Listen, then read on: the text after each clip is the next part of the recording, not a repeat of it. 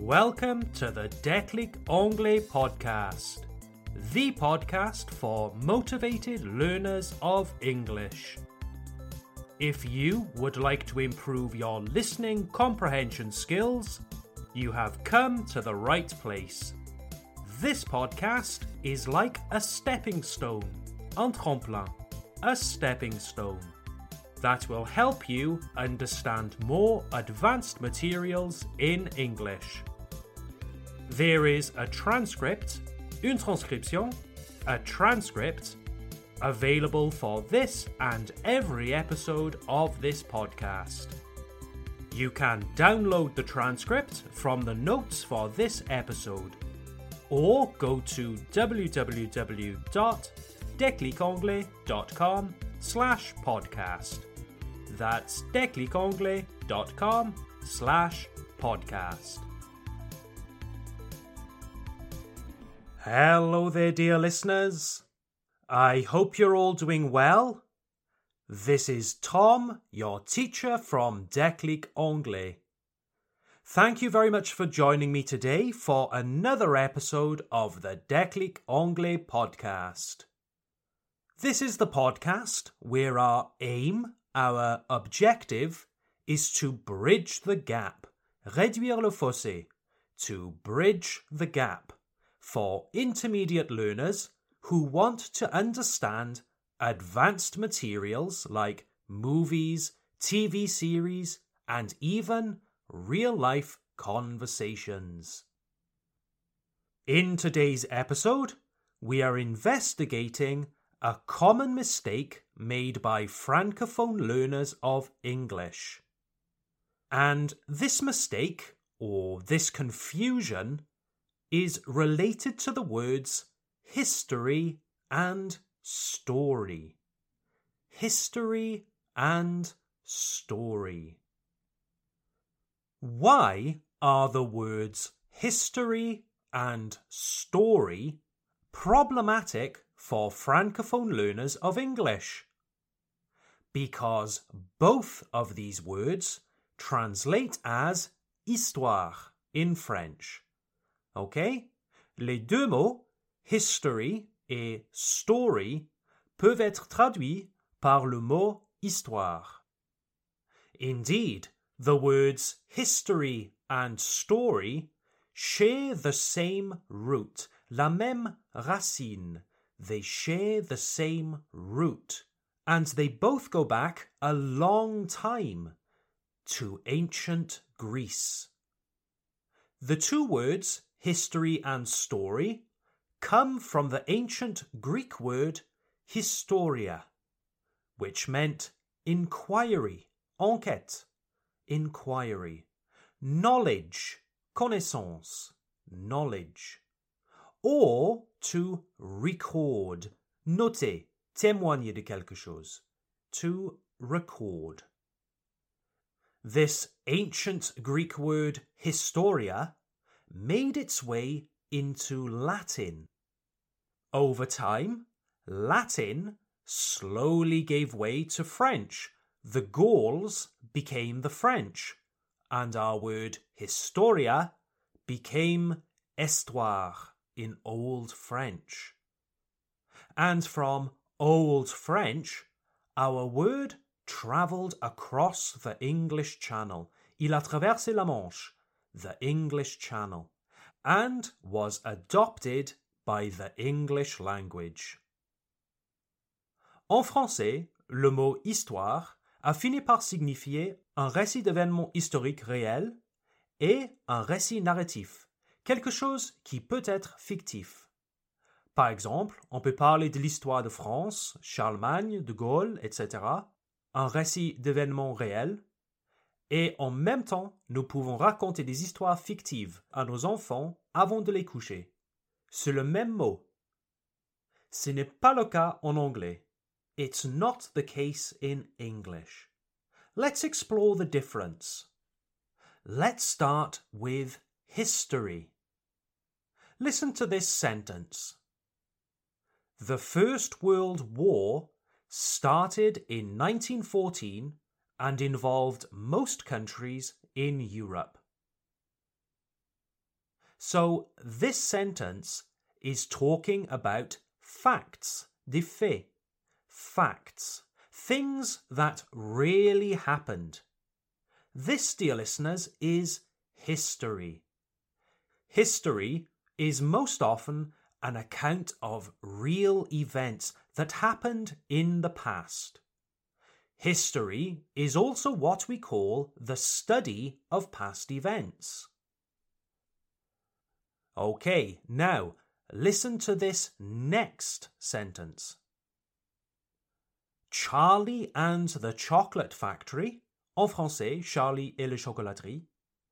Charlie and the Chocolate Factory by Roald Dahl is about a young boy who wins a ticket to a wonderful factory which changes his life forever. Okay, so this is a narrative, un récit, a narrative. In this case, it's something fictional. Charlie and his adventures are an invention of the author Roald Dahl. Therefore, we call this a story. And using the example of an author like Roald Dahl, Stephen King, or Victor Hugo, why do they write stories? Why do they write narratives? Well, fundamentally, it's for entertainment, divertissement, entertainment, or to communicate a message. All right, I hope that's clear. So, the main points to remember are that history is most often factual. History is an account of real events. And history can also be related to the study of past events. On the other hand, a story is a narrative, un récit. And a story can also be fiction, not real, an invention. And another major difference is that a story can be for entertainment, divertissement, or to communicate a specific message. Now, something important to remember is that sometimes history and stories can overlap. Ils peuvent se chevaucher. They can overlap. Let's take the example of an anecdote. Now, an anecdote is a short, amusing, or interesting story about a real incident or person. With this definition, we can see that an anecdote can be like history because we are talking about a real incident or a real person. But an anecdote is also like a story because it is entertaining. An anecdote is normally interesting or funny. All right, then, dear listeners. Do you want to play a game? I will now read five short texts to you. You must decide if the texts are history or stories or perhaps a little bit of both. Ready? Text number one. On the 20th of July 1969, Neil Armstrong became the first human to walk on the moon. He was accompanied by fellow astronaut Buzz Aldrin. What do you think? History or story? That's history. Why? Because these events really happened, and I am simply giving you facts. Des. Facts. Okay, text number two. Once upon a time, there was a princess stuck in a tower. The tower was guarded by a fire breathing dragon. What do you think? History or story? That's definitely a story. Why? Because it's fictional. Fortunately, dragons are not real. Okay, text number three. The man closed the door. He thought he was safe. But suddenly he heard footsteps outside the door.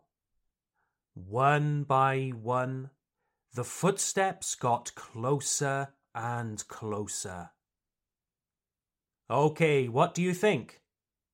Again, a story. There is no evidence that I am telling you something that really happened. And the way I try to narrate it is to create a dramatic effect, to entertain. Therefore, it's a story. Now, text number four. So, let me tell you something funny that happened to me recently. I was driving down the road when suddenly I had to brake hard. J'ai dû freiner fort. I had to brake hard. You see, there were goats, des chèvres, goats, in the middle of the road. They were so cute, and they had obviously escaped from a nearby farm. A farmer arrived, his face was all red, and he was trying to catch the goats. The goats, however, had other ideas. For them, it was a game and they were clearly having a lot of fun running away from the farmer. Because every time the farmer tried to catch the goats, they would jump and bounce everywhere. Okay, what do you think? History or story? Well, this one is more of a personal anecdote. I'm telling you something that really happened. So, in this way, it's historic. However, it's also an entertaining story. So, this one is a little bit of both. Finally, text number five. The effects of the Second World War can still be seen in Europe even today. Many international borders across the continent were drawn following the war's end in 1945. What do you think? Definitely history. We're talking here about something that really happened, and especially about the consequences on today's world. It's history. All right, then, dear listeners. Thank you for listening to the Déclic Anglais podcast. Don't forget that you, as a listener, can always suggest topics for future episodes. If you have some ideas, I would love to hear them. Just send me a message via our website www.declicanglais.com. That's declicanglais.com.